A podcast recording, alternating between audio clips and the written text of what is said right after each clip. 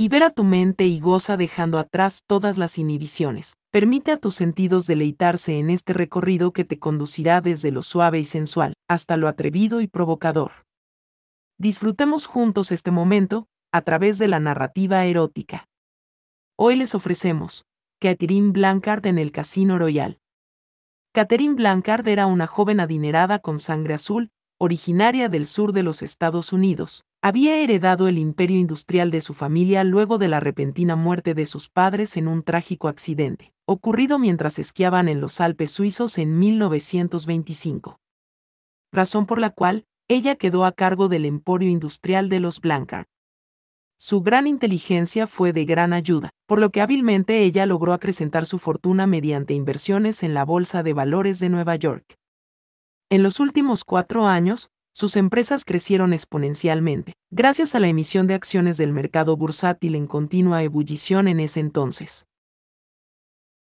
Ella gozó de una crianza extremadamente privilegiada y asistió a los más exclusivos colegios privados en Suiza, Gran Bretaña y Francia, por lo cual era muy común que ella pasara algunos meses al año en el viejo continente, especialmente en los casinos de Montecarlo, donde gozaba de una buena reputación de jugadora cuyas apuestas de alto nivel casi llevaron a la quiebra a la banca de más de un casino. Ese otoño se dirigió hacia Nueva York para recoger un Duesenberg SJ, que LeBaron había carrozado y equipado especialmente para ella, siguiendo las especificaciones muy particulares que la distinguida señorita Blancard dejó indicadas a dicha empresa. Duesenberg dotó al poderoso impulsor de ocho cilindros, con un supercargador y un juego de carburadores gemelos Stramber, además de un novedoso sistema de frenos con presión regulable, para evitar cualquier clase de bloqueo en caso de una situación de emergencia. La prestigiada empresa carrocera Le Baron elaboró una fina carrocería descapotable al más puro estilo Art Deco, pintada en dos tonos, azul Francia con rojo, dotada con un amplio maletero, capaz de alojar los exclusivos baúles Louis Vuitton que la señorita Blancard usaría en sus viajes. El interior estaba tapizado con finos materiales como el cuero corintio importado, del cual emanaba un delicioso y fino aroma. Los más hábiles artesanos lograron una obra de arte sobre ruedas, que dejaría fascinada a su exigente propietaria en cuanto llegara a recogerlo. Esta ostentosa creación, por encargo, era la máxima obra maestra que salía de las instalaciones de Levarón hasta entonces. Incluso opacaba por completo el Roadster SJ que estaban por entregar, en unas horas, a la famosa estrella cinematográfica, Douglas Fairbanks. Catherine estaba sumamente complacida con el trabajo, fue conducida a una lujosa sala, donde aguardaría bebiendo champán Baulinger acompañado con caviar belugue. Entretanto, los empleados acomodaban su equipaje y se hacían las gestiones necesarias para embarcar el auto en un transatlántico con destino a París, donde ella realizaría algunas compras en la boutique de Chanel y días después de gozar la ciudad luz. Catherine conduciría por la costa azul y días después, se dirigiría hacia Montecarlo, donde tenía planeado pasar una divertida estancia en los casinos. El crucero se desarrolló placenteramente, Catherine rechazaba con elegancia el constante asedio masculino, por lo general calificaba a esos caballeros como vulgares cazafortunas. Le parecían ser unos nuevos ricos y arribistas, a quienes consideraba inferiores a su aristocrática y envidiable condición. Era ampliamente sabido en las altas esferas, que ella prefería socializar únicamente con personas de rancio abolengo y posiciones sociales, que llevaran muchas generaciones dentro de la aristocracia. En París finalmente pudo conducir su flamante Duesenberg por las amplias avenidas de la ciudad, encaminada al barrio de los Campos Elíseos, específicamente al número 31 de la avenida Jorge V, en donde se ubicaba desde el año anterior, el lujoso Four Seasons Hotel Jorge V, un establecimiento que satisfacía las exigencias de Catherine, acostumbrada siempre a lo mejor y lo más exclusivo sin importar el precio. Además, ahí era tratada como un miembro de la realeza. Una vez instalada y después de un suntuoso almuerzo en las instalaciones del hotel, visitó la boutique de Chanel para adquirir un nuevo y lujoso guardarropa a la altura de sus exigencias y de su rutilante belleza. La señorita Blancard, además de ser considerablemente talentosa y acaudalada, era una mujer extremadamente hermosa, con una figura monumental, una negra y exuberante cabellera, grandes ojos azules iluminaban su rostro angelical, piel de porcelana y unas facciones finas similares a las Venus pintadas en el Renacimiento. Después de algunos días en París, Caterina abordó su Duesenberg con rumbo a Montecarlo. Recorriendo a gran velocidad esa carretera, ella hacía gala de sus grandes habilidades al volante. No era nada común para una dama de la alta sociedad, tal gusto por la velocidad en esa época. Pero hablamos de una mujer excepcional y adelantada a su tiempo. Catherine estaba fascinada por ese mundo, a tal grado que desarrolló una gran habilidad con los mejores pilotos de Europa, cuando adquirió parte de un equipo de carreras en 1925. El cual, llegó a presentarse para competir de manera muy honrosa en un par de ocasiones, en las 24 horas de Le Mans, con autos Low Run Dietrichs obteniendo concluir la dura prueba, con una victoria contundente en ambas ediciones de la carrera en 1925 y en 1926 respectivamente. Para Catherine, cualquier desafío era aceptado y su competitiva personalidad siempre la impulsaba a pasar por encima de lo que fuera un estorbo. A ella le gustaba ganar. Quizás, eso influyó en que llegara soltera hasta los 25 años y al fallecer sus padres, la presión para un matrimonio arreglado, simplemente era inexistente. Ella se bastaba sola, tanto para acrecentar su fortuna como para incursionar en cosas que le apasionaran. Durante una parte del trayecto, apareció un lujoso hispano-suiza con el cual tuvo un amistoso y reñido duelo de habilidad en los estrechos, tramos con curvas, el Duesenberg rugía ferozmente y por momentos estaba al frente del hispano suiza. En una curva muy cerrada, este la tomó por fuera adquiriendo ventaja, haciendo que Catherine debiera moderar su velocidad para mantener el control, dejándolo así perderse en el horizonte. Catherine estaba molesta. Había logrado controlar el subviraje gracias a su pericia, y culpaba al peso trasero causado por su equipaje odiaba perder, y estaba dispuesta a buscar ese auto y saber quién la venció en ese improvisado duelo sobre ruedas. Llegó finalmente a su destino en Montecarlo. Se alojó en el exclusivo hotel Casino Royal, donde horas después, mientras tomaba un cóctel, vio llegar aquel hispano suiza, minutos después alguien de la administración le informó que se trataba de su Majestad Alfonso XIII. De la Casa Borbón. Monarca de la corona española, quien gustaba disfrutar de su veloz hispano-suiza cuando viajaba. Catherine sintió cierto alivio al saber que se trataba de un rey, y no de un vulgar nuevo rico a los que veía con tanto desprecio. Al rey Alfonso, su reputación de gran aficionado a los autos veloces le precedía. Tanto así, que la propia compañía hispano-suiza produjo un auto sport bautizado en su honor, por ahí de 1911 algo de lo cual ningún plebeyo podría ufanarse en esa época. Ella encontraría alguna manera de conocer a ese monarca, tal vez en las mesas de juego y podría así enmendar el daño a su vanidad, luego de obtener alguna victoria. Llegada la noche, Catherine salió de la tina de baño y se dirigió a elegir su atuendo para bajar al casino. Ya tenía lista su lencería y medias de seda, se puso sus finos zapatos italianos, estaba de pie frente al espejo peinando esa hermosa cabellera negra, mientras alimentaba su vanidad recorriéndose con la mirada, pensando en la gran noche que pasaría. Se puso uno de los finos vestidos de fiesta que Chanel elaboró especialmente para ella, y se dirigió al casino. Ella pasó algunas horas en la ruleta con apuestas pequeñas. Ya había ganado diez mil francos olvidando los otros cinco mil que perdió en el proceso. Únicamente le importaban las ganancias y se olvidaba de las pérdidas.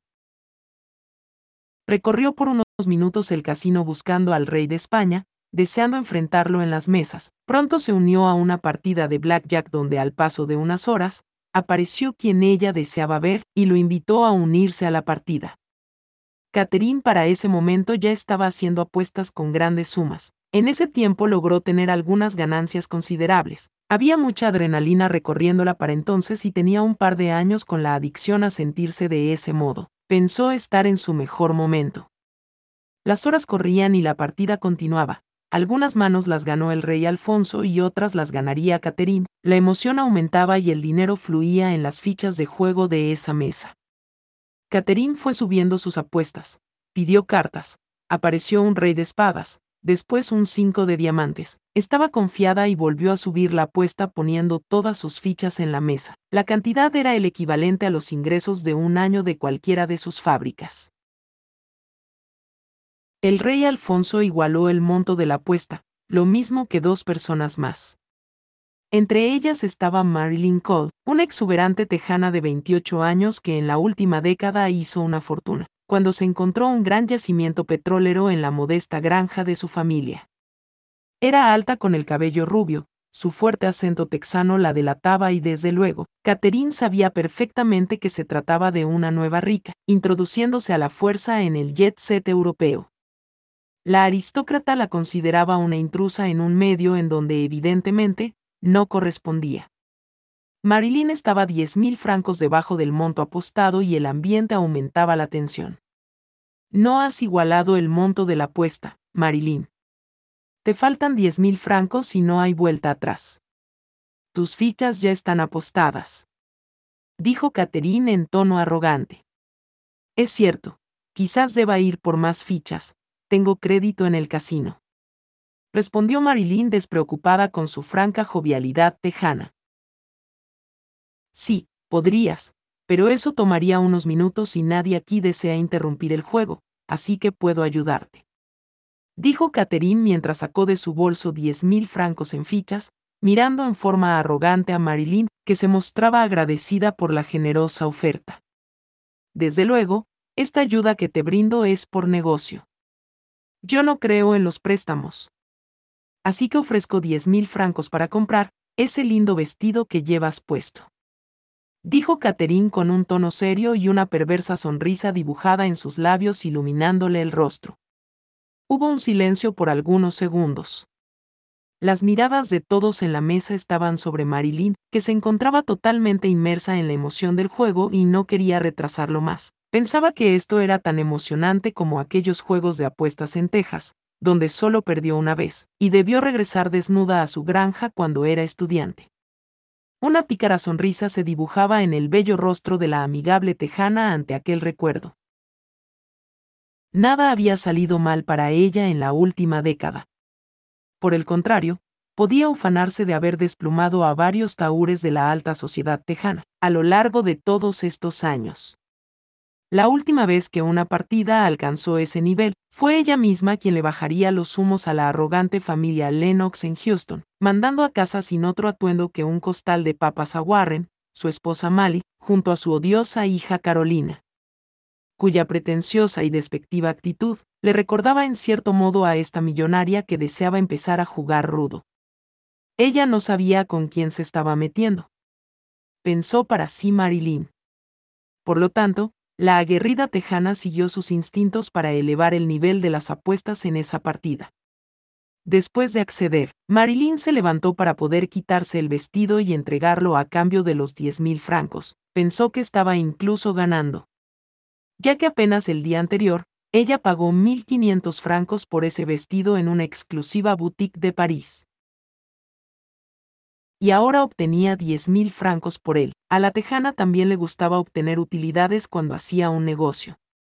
El resto de los jugadores en la mesa y en las otras cercanas, desviaron su atención hacia Marilyn, que estaba de pie vistiendo un ajustado conjunto negro de lencería, un corsé negro con tirantes en sus frondosas caderas sujetando las medias negras de seda cubriendo unas hermosas, alargadas y bien tonificadas piernas, unos guantes de ópera color blanco que hacían juego con un elegante collar de perlas en su cuello y con el vestido que le entregaba a Catherine, a cambio de diez mil francos, para poder seguir jugando. La hermosa Marilyn Cole era el centro de toda la atención en el casino. Únicamente la arrogante Catherine Blanca veía a una perfumada campesina enriquecida, pavoneándose en fina lencería, acaparando la atención masculina en un vulgar despliegue exhibicionista. El juego retomó su curso y el resultado estuvo a favor de Alfonso XIII. Catherine perdió esa partida y una suma considerable. Ella contuvo su frustración en silencio, estaba decidida a recuperar lo perdido. Tanto ella como Marilyn recibieron crédito del casino, por lo cual continuaron jugando por algunas horas más. Las fichas iban y venían al compás del tiempo, algunos jugadores iban retirándose a descansar luego de perder. Otros, por prudencia, dejaban el juego mientras sentían que iban ganando, Marilyn tuvo una buena racha, y en una sola mano logró ganar la suma del crédito que le dio el casino, quedándose con un tanto igual, que pensaba seguir jugando. Catherine por su parte perdía más de lo que ganaba, para ella no importaba nada, salvo ganar, a cualquier costo. Ahora estaban dos adversarios a vencer en la mesa, a la que se integraba Hildegard Saxe-Coburg, una hermosa mujer de 30 años perteneciente a una añeja y aristocrática familia alemana, muy cercana a la realeza europea. Movida por su curiosidad, fue que se acercó a esa mesa después de ver a Marilyn Cole jugando ataviada solo con su lencería. Previamente, el jefe del casino le informó que el juego en esa mesa tenía toda la noche, e iba cobrando cada vez más tensión, conforme los montos de las apuestas aumentaban de una forma vertiginosa. Las horas continuaron pasando y el juego llegaba a un punto donde nadie quería dejarlo, al menos mientras tuvieran manera de sostener las apuestas. La emocionante tensión creaba una adictiva necesidad de permanencia en aquel rincón del casino. Hildegard era fría y calculadora, estaba fresca para llevar el ritmo del juego y se quiso divertir con una apuesta muy alta, debido a que consideró tener buenas cartas. El monto en juego era una cantidad muy elevada, esto hizo que muchos jugadores se retiraran. Alfonso XIII estaba exhausto y con una magnífica racha, optó también por dejar el juego, quedando en la reñida disputa las tres acaudaladas y hermosas mujeres, que se empeñaron en hacer del juego un reñido duelo a título personal. Catherine prosiguió intentando igualar la oferta, lo mismo que Marilyn. Ambas estaban a varios miles de francos de estar al nivel. Ninguna deseaba retirarse del juego y harían lo que fuera necesario para mantenerse en pie de lucha. Hildegard tenía muy bien estudiado todo lo ocurrido desde su llegada, aunado a la información recibida por parte del jefe del casino. Marilyn estaba eufórica, tenía toda la seguridad de poder ganar, se puso de pie una vez que colocó su pulsera de oro y sus anillos sobre la mesa. Acto seguido, para el asombro de todos, también iría poniendo su lencería y guantes. Todos los presentes no dejaban de observar atentamente los movimientos de aquella tejana que se estaba desnudando y conservó únicamente sus zapatos de tacón alto y el collar de perlas, que colgaba de su cuello, mientras retiraba de su cabello un broche de oro con diamantes, lo cual liberó su sedosa cabellera, que ahora reposaba sobre sus hombros. Todo en el casino se detuvo para admirar el espectáculo de la espontánea desnudez de aquella voluptuosa tejana, que se mostraba dispuesta a jugárselo todo, en esa partida de cartas. Marilyn estaba de pie, desnuda en toda su gloria junto a la mesa, con sus manos a la cintura y mirando en forma desafiante a Catherine, que se mantuvo en silencio por algunos segundos, observando aquella figura de reloj de arena, erguida y desafiante frente a ella. ¿Piensa igualar la oferta Fräulein Blancar? Le recuerdo que no hay marcha atrás. Usted ha puesto sus fichas en la mesa, y la suma aún no ha sido igualada. Tal vez quiera unirse al valerosamente arriesgado estilo de su compatriota. Dijo Hildegard con cierta frialdad e ironía en su voz y un fuego desafiante en su mirada. Catherine volvió a ver su juego. No podía mostrarse débil ahora, mucho menos ante esa nueva rica tejana, que ahora la estaba retando en forma burlona, al ponerlo todo en ese juego. Esto ya no se trataba del dinero que podría perder, la situación se tornaba en una cuestión de honor y de egos muy alimentados. Ella se puso de pie y empezó a poner sobre la mesa, todo cuanto traía encima. Primero fue el vestido blanco que le compró a Marilyn horas atrás, luego se despojó de su propio vestido. Hildegard y Marilyn observaban a Catherine poniendo todas sus prendas sobre la mesa, y ambas con una mirada indicaron que también sería necesario depositar esas lindas bragas de seda y el sujetador que le acompañaba, al igual que todas sus joyas para apenas igualar la apuesta. Catherine solo conservó sus zapatos de tacón. Una vez que la totalidad de su piel de porcelana se encontraba desprovista de sus finos ropajes, así como también la totalidad de su joyería hubo sido depositada para respaldar la apuesta, ella se paró desafiante frente a Marilyn sin decir nada.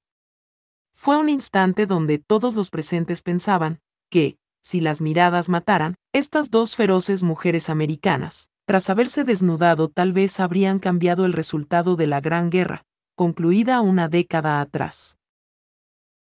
Nadie contaba el tiempo en que estas dos mujeres estaban de pie en actitud desafiante una frente a la otra, llevando su rivalidad, a un nivel que resultaba ser una exquisitez para los que podían atestiguar ese instante en que sus cuerpos se encontraban tan cerca entre sí, que una mirada lujuriosa entre los presentes pensaba que esos frondosos y rizados arbustos púbicos podrían tocarse en cualquier momento. Lamento interrumpir, pero me gustaría continuar con el juego. Si a ustedes no les molesta dijo Hildegard con cierta perversidad en su mirada. Ella en realidad estaba disfrutando lo que ocurría y el modo en que se había desarrollado ese momento inédito en el casino. Catherine y Marilyn volvieron a tomar asiento en la mesa, no importándoles que la totalidad del casino detuviera su actividad, con la única intención de observar todos y cada uno de los movimientos que estas dos bellezas realizaban con su voluntaria y espontánea desnudez. En algunas mesas cambiaría la temática de las apuestas. Había predicciones de que ambas perderían la partida y tendrían que dejar el casino. Completamente desnudas y en bancarrota. Se suscitó un frenesí entre los jugadores del casino. Por un momento aquello parecía un garito ilegal de apuestas en el Bronx. Donde se le pondría interés a insinuaciones tan absurdas, respecto a que sería lo siguiente que aquellas mujeres se atreverían a poner sobre la mesa en caso de perderla partida y querer continuar jugando. Algunas personas apostaban a favor de Catherine. La gran mayoría apostaron por Marilyn, de alguna manera. El carisma y belleza de esta amigable tejana ganaron la simpatía de muchos de los jugadores en el casino. Algunos pasaron la noche contemplándola desde el momento en que se levantó para venderle su vestido a Catherine. Y ahora la emoción crecía, al ser ella la primera en quedarse en cueros, motivada ante la seguridad que tenía en sí misma de ganar la partida. Llegó el momento de concluir. Catherine tenía un rey de espadas y un cinco de corazones. Marilyn tenía un siete de diamantes y un ocho de tréboles. Por su parte, Hildegard tenía una reina de corazones y unas de espadas. Las tres pidieron una tercera carta. Un silencio sepulcral invadía el lugar, el tiempo se detuvo en las otras mesas. Todos estaban pendientes del resultado de esta emocionante partida que estaba a unos segundos de ser definida, y una de esas tres mujeres saldría vencedora. Catherine levantó su carta y era un ocho de espadas. Marilyn reveló un nueve de corazones. Ahora dependía del juego de Hildegard mostrando un rey de corazones. Ella era la absoluta ganadora. Catherine y Marilyn perdieron esa partida, Ambas llamaron al jefe del casino para pedir crédito y seguir jugando. Los números de Marilyn eran muy favorables. Después de vender su vestido en 10 mil francos, logró reponerse con el crédito que le dio el casino, el cual pagó luego de algunas partidas a su favor y en esta mano perdió una suma, que eran sus ganancias de la noche. Catherine, por su parte, acabó con su propio capital y parte de su crédito en el casino en esta última mano. Estaba llena de seguridad en sí misma. Solo necesitaba hacer algunos movimientos bancarios para solventar la próxima partida.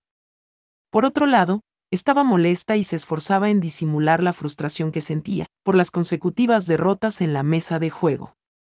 Esta era la mayor racha de pérdidas en toda su vida, ya que literalmente, una mala partida la dejó desnuda.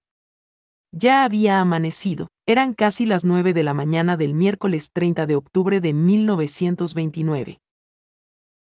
Algunos diarios de relevancia internacional habían llegado al casino para su distribución entre los huéspedes que, por aquella época, encontraban en los periódicos la mejor manera de estar informados de las noticias de mayor relevancia a nivel nacional e internacional. El sonido de fuertes gritos interrumpió en el casino en ese momento. Se oían lamentos, a lo lejos un caballero de distinguida apariencia, lloraba desesperado y se azotaba contra la pared. Después se oyó un tiro de arma de fuego a lo lejos, parecía imperar un estado surreal, en donde algunas personas perdieron la cordura dentro y fuera del casino. Alguien, en ese mismo estado de alteración, pasó al lado de la mesa gritando como si lo torturaran. En el proceso, dejó caer su ejemplar del New York Times de ese día. Catherine se puso de pie para verlo de cerca. Su asombro comenzó a desbocarse, le costaba creer en la veracidad del encabezado en la primera plana. Levantó el diario, lo extendió, siendo este, lo único que por ese momento cubría parte de su pálida piel expuesta, para quien la contemplara de frente. Aún así, varios ojos reparaban en ella con su cabello negro suelto descansando sobre sus hombros, sus manos sosteniendo el periódico, el cual dejaba a la vista toda la piel de sus hombros hacia arriba y daba una sensual y completa perspectiva de sus largas piernas, comenzando por sus bellos muslos. Viernes negro en Wall Street rezaba el encabezado de la primera plana impresa a ocho columnas. Continuó leyendo sobre el reciente desplome en la bolsa de valores del día 29 de ese mes, lo cual dejó en bancarrota a millones de personas en los Estados Unidos. Vio como todas las empresas donde tenía inversiones, ahora estaban arruinadas. Siguió entonces la cotización de las acciones de su compañía, las cuales estaban desplomadas por completo. Un gélido terror se apoderó de ella, era un hecho que sabía perfectamente cómo funcionaba el juego bursátil. Todos sus activos serían absorbidos por los acreedores. Catherine se percató en ese instante que literalmente ya no tenía nada. Eso explicaba las insólitas reacciones de varios huéspedes estadounidenses al descubrir que, de la noche a la mañana, estaban en bancarrota. Catherine impactada dejaría caer el periódico al suelo. Ella se encontraba congelada ante aquel inefable y duro golpe que le propinaba tan terrible noticia. Marilyn corrió a levantar el periódico para leer sobre lo que ocurría. Hildegard, intrigada, vio desplomarse en segundos los ánimos de aquellas dos mujeres americanas, que minutos antes estaban eufóricas y llenas de adrenalina. Las mismas, que en cuestión de un parpadeo, lucían desencajadas y abatidas, principalmente Catherine, que se encontraba haciendo un esfuerzo sobrehumano por no romper a llorar ante el duro golpe de realidad recientemente recibido por ella. El jefe del casino y el gerente del hotel se acercaron a Catherine, que estaba congelada de pie a un lado de la mesa. Miss Blancard, nos apena mucho esta situación, pero es menester que conversemos con usted sobre ciertos asuntos relacionados con su cuenta. Necesitamos que ésta sea liquidada cuanto antes dijo en tono serio y solemne el jefe del casino que venía acompañado por el gerente. Catherine volteó a verlo, aún bajo los efectos del fuerte impacto emocional ocasionado por las noticias que leyó en el Times. Debido al reciente alboroto ocasionado por tan malas noticias, tanto ella como Marilyn se habían olvidado de su actual y rotundo estado de desnudez. Enseguida, su nerviosismo aumentaba debido al modo en que todo el mundo ahí las observaba con una extraña mezcla de emociones, que iban desde un poco de una inmoderada y morbosa lascivia, hasta algunas ensoñaciones de naturaleza erótica. Los más enterados de la situación se encontraban sintiendo pena por ellas. Por su parte, las damas presentes las veían con cierta indignación por aquel vulgar despliegue de exhibicionismo que ambas realizaban desde hace horas. Me está pidiendo liquidar de inmediato mi cuenta en el casino. Dijo Catherine, atónita. Miss Blancard, usted agotó la totalidad de su crédito con la casa, y debo recordarle que tenía una línea bastante grande. Me apena sobremanera ser yo quien se lo comunique, pero en vista de las últimas noticias, me veo en la necesidad de molestarla con esta petición. Dijo el jefe del casino en tono solemne y con cierta frialdad. Catherine recordó la suma, y se llenó de un terror que la inmovilizaba, algo que fue evidente en la reacción de su piel expuesta. Esto le hizo saber que en el casino ya estaban al tanto de su reciente bancarrota. Al igual que lo estaban de la repentina ruina de varios clientes del casino, por lo cual el personal administrativo empezó a negarle créditos a muchos de los otrora magnates provenientes de los Estados Unidos, que se encontraban perdiendo en las mesas de juego. Pero, Debe haber algún error en todo esto. Es cierto que aposté una gran suma monetaria y perdí. No es posible que me traten de esa forma. Soy Catherine Blancard. Le recuerdo que el año pasado, casi hago quebrar la banca de este casino. Merezco ciertas consideraciones. exclamó ella profundamente indignada. Miss Blancard, Créame que estamos teniendo ciertas consideraciones especiales con usted, tomando en cuenta su escandalosa manera de conducirse en las mesas de juego durante las últimas horas. Por si usted no lo ha notado, señorita. En este hotel existen ciertas normas relativas a la vestimenta en el casino. Por usted, hemos hecho una excepción. Dijo con evidente molestia aquel hombre señalando a Catherine y a Marilyn todo el alboroto que ellas mismas suscitaron movidas por sus impulsivas ansias de mostrar quién tenía el ego más grande. En un instante, la atribulada mujer repasó mentalmente las cosas.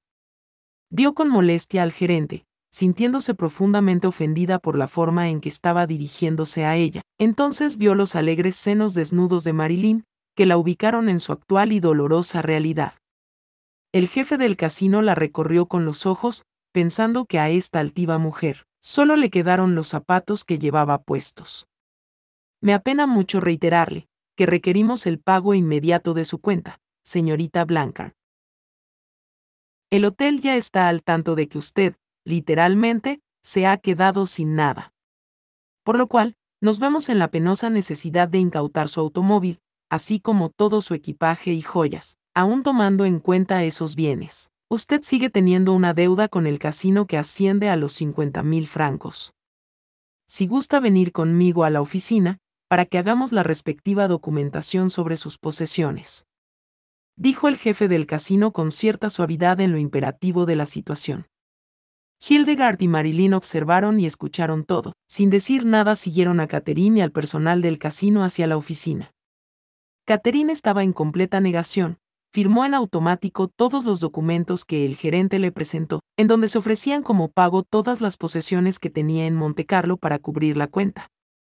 Enseguida hablaban sobre cómo ella iba a cubrir los 50 mil francos restantes, mismos que debían pagarse de inmediato. Catherine llamó por teléfono a casa para recibir más malas noticias. Su administrador le dijo que era imposible enviarle dinero en ese y en cualquier momento. Debido a lo ocurrido en Wall Street, ella estaba imposibilitada de contar con suma monetaria alguna, ya que un representante del banco y un agente fiscal estuvieron unas horas antes notificando lo grave de la situación, por lo cual todos sus bienes serían tomados como garantía por el banco y la oficina de impuestos. La situación es demasiado grave, señorita Blanca. El agente fiscal mencionó que aún después de la incautación de sus bienes, usted sigue teniendo un severo adeudo de impuestos y en caso de no cubrir esa deuda, podría ir a prisión. Como su apoderado legal, le recomiendo quedarse en Europa mientras consigue un buen abogado especializado en cuestiones fiscales. Dijo Simón Wallerstein, administrador y apoderado legal de Catherine. En tan solo una mañana, mucha gente en el país se quedó en la calle. Catherine confirmó que, literalmente, se quedó sin nada. Había oído de gente que, ante la desgracia, solo se quedaba con lo que tenía puesto, había otros que perdían hasta la camisa. Ella se percató que su pérdida era mayor. No solo había perdido su fortuna, ella incluso perdió hasta la ropa que llevaba puesta. Ahora ya no le quedaba nada. Se desplomó la bolsa. Perdí mis empresas. Oh por Dios, también me he quedado sin toda mi ropa. Significa que me he quedado sin nada. Dijo Catherine, atónita y casi al borde de las lágrimas, mientras ahuecaba las manos sobre su rizado y tupido arbusto púbico. Hildegard la miró desmoronarse, se quedó pensativa por un instante y fue entonces que, de forma impulsiva, colocó sobre la mesa 50 mil francos en fichas. Con esto debe bastar para cubrir la cuenta de Miss Blancard. ¿Están ustedes conformes, señores? Dijo la caudalada mujer. Usted ha liquidado la cuenta de Miss Blancard, se lo agradezco mucho, gentil dama. Créame que habría sido muy penoso para nosotros tener que consignar a Miss Blancard a las autoridades, en caso de no liquidar esta suma. Usted sabe, el casino jamás debe perder. Dijo el gerente encogiéndose de hombros. Hildegard miró a los ojos de aquellos hombres, que palidecían ante la presencia de aquella imponente dama de gran alcurnia, que había puesto semejante suma sobre su escritorio. El gerente, súbitamente, cambiaba de tono en sus maneras. Volvió a ser aquel relamido roedor, que se inclina ante el poder ficticio que unas vulgares fichas de casino pueden tener. Pensó Hildegard al observar el contraste de la actitud de aquellos empleados del casino. Si es usted tan amable de permitirnos un lugar donde hablar en privado y trasladar mis ganancias a mi suite, por favor. Dijo Hildegard. El jefe del casino las condujo a una sala reservada, dejaría a solas a las tres mujeres. Para ese momento, las ganancias de Hildegard en la mesa de juego ya estaban siendo llevadas a su suite. Y aquel hombre pasaría el día entero imbuido en la desagradable labor de estar persiguiendo a cuanto huésped del hotel, cuya empresa aparecía en bancarrota, según el Times. Para que estos liquidaran su cuenta, si tenían créditos pendientes con la banca del casino. Catherine se contenía con intención de evitar que sus emociones explotaran. Aún en ese momento, tan vergonzoso y humillante para ella, no deseaba mostrar debilidad alguna. Marilyn, consciente de la situación, estaba sentada a su lado intentando consolarla. De alguna manera ambas eran compañeras de la misma desgracia, y la dulce tejana fue capaz de hacer a un lado cualquier sentimiento ajeno a su bondad natural. Al otro lado de la mesa, Hildegard sostenía en su mano una copa de champán de la botella que fue dejada para ellas en la sala, tal como lo pidió al personal del casino. Mientras tanto, observaba a las dos mujeres que, minutos antes, lo perdieron todo en la mesa de Blackjack ante ella. Lamento mucho lo ocurrido. Catherine, tú eres una mujer de negocios y además entiendes de apuestas, igual que tu Marilyn. Dijo Hildegard. Ambas asintieron. La bolsa de valores es una gran mesa de juego en donde continuamente se corren apuestas, Catherine. Literalmente lo has perdido todo el mismo día. A su vez, Has contraído una deuda por 50 mil francos conmigo, como propones que lo solucionemos. De sobra sé que no tienes dinero para pagar en este momento, todo lo que tienes ahora es un par de zapatos. Dijo Hildegard. Es verdad. Estamos desnudas. Cielo santo, el hotel se ha cobrado la cuenta con todo el equipaje. Ahora no tenemos nada que ponernos. Y mientras nosotras apostábamos, Toda esa gente estaba mirándonos en el casino. Cuando se enteren mis padres. Si es que aún tengo una casa a la cual volver después de lo ocurrido en Wall Street. Dijo Marilyn un poco nerviosa. Catherine repasó mentalmente en segundos las últimas horas en el casino, estaba llena de vergüenza por lo ocurrido. Y tomó conciencia de la enorme deuda contraída con Hildegard, le aterrorizaba su actual impotencia financiera y material. Solo su honorabilidad la sostuvo para reconocer esa deuda y su voluntad era saldarla de cualquier forma. Es verdad, Hildegard, estoy en deuda contigo. Me encuentro a tu completa disposición. Tú decides cómo cobrar la deuda, que en este momento para mí es una suma inmensa. Dijo Catherine. Hildegard permaneció unos minutos en silencio observando a estas dos mujeres americanas. Bebió de su copa complacida con intención de regocijarse. Después de todo, ella ganó el juego, en el fondo de su ser, un gran placer la invadía.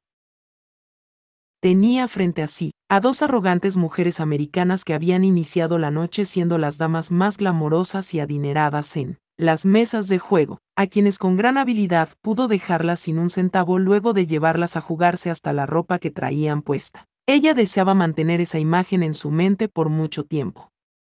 Y de alguna forma, ella tenía el modo para hacer durar esa victoria aprovechando la ventaja que le presentaba el destino. Marilyn se veía adorable mientras estaba sentada en ese lujoso y mullido sofá de cuero con la pierna cruzada, lo cual potenciaba el atractivo de sus bien formadas piernas. A la linda tejana le preocupaba su actual circunstancia. Por su mente repasaba como en su arrebato por ganar el juego, se sacó toda la ropa con tal de igualar una estúpida apuesta, y eso hizo que Catherine, sintiéndose desafiada, se desnudara también jugándoselo todo. ¿Y con qué objeto? Ya que ambas perdieron mucho más de lo que pudieron imaginar. La diferencia era que Marilyn recordaba con nostalgia, esos tiempos cuando era una modesta granjera en Texas, y ahí no importaba que ella anduviera desnuda por el campo, así era como ella acostumbraba nadar en el lago en compañía de sus amigas. Suspiró por la memoria de esos días cuando la vida era más simple y ella era una chica pobre, libre de preocupaciones. Todo cambió cuando encontraron petróleo en su propiedad, y ella se deslumbró por lo que podían comprar con su nueva bonanza financiera. Ahora, con lo de Wall Street y con el penoso resultado en la mesa de juego, no le importaba que todo su equipaje fuera usado para pagar la cuenta del hotel. Ella estaba dispuesta a vestir un costal de papas y volver a Estados Unidos trabajando en algún barco para pagar el pasaje. Tal vez serviría mesas en Nueva York, para reunir dinero y poder regresar a Texas con la ilusión de volver a abrazar a sus padres. Marilyn veía las cosas objetivamente y no le importaba tener que lavar platos en el restaurante del hotel, en caso de que su equipaje no alcanzara para pagar la cuenta. No iba a permitir que el mundo se derrumbara sobre ella. Catherine, solo queda una cosa por hacer, y tendrás que pagar tu deuda con trabajo, vendrás conmigo a Berlín. Mañana saldremos, así que por hoy supongo que en tu circunstancia actual, tendrás que pasar la noche en mi habitación. Junto a mi cama hay un lindo y cálido tapete persa, el cual espero que encuentres acogedor. Dijo Hildegard. ¿Pretendes que duerma en el tapete? exclamó atónita Catherine. Claro, ¿no esperabas que también pague la suite presidencial para ti? Como verás, no estás en posición de protestar por nada. Tomando en cuenta que ahora, me perteneces. Serás obediente a todas mis órdenes a partir de ahora si tanto deseas descansar en una cama. Deberás ganarte ese privilegio. Respondió tajante Hildegard. Catherine bajó la mirada y empezó a hacerse a la idea de lo que para ella serían drásticos cambios en su forma de vida. No te pongas triste, entiendo que no es fácil para ti asimilar las cosas. Creo que te haré un lugar en mi cama. Estoy exhausta. Así que vámonos a descansar. No te preocupes, Marilyn, con gusto me haré cargo de tu cuenta en el hotel. Dudo que tu equipaje alcance como forma de pago, tomando en cuenta los recientes sucesos y la rapiña de la que ha estado haciendo gala esta gentuza asalariada. Dijo Hildegard mirando de forma pícara a la hermosa tejana. Hildegard bebió la última copa, luego de mandar a llamar al gerente y encargarse de la cuenta pendiente de la atribulada tejana.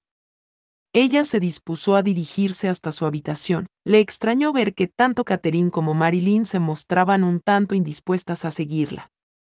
¿Ahora qué sucede con ustedes? preguntó Hildegard.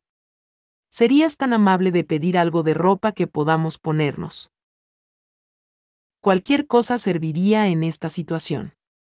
Dijo tímidamente Catherine. De ningún modo. Y vámonos ya, que me siento exhausta después de todo este ajetreo. ¿Quieres que salgamos desnudas de aquí? exclamaron escandalizadas Catherine y Marilyn. Querida. Ustedes mismas fueron quienes eligieron desnudarse en el casino frente a una multitud, y pareció no importarles en absoluto. ¿No esperarán que les dé mi vestido para que las dos se cubran? Además, ustedes tienen cuerpos muy bellos y llevan horas luciéndolos con cierto orgullo, vámonos que quiero descansar. Cuando lleguemos a Berlín, ustedes van a sentirse mejor. A los alemanes nos gusta la gente desnuda. Dijo complacida Hildegard. Fin.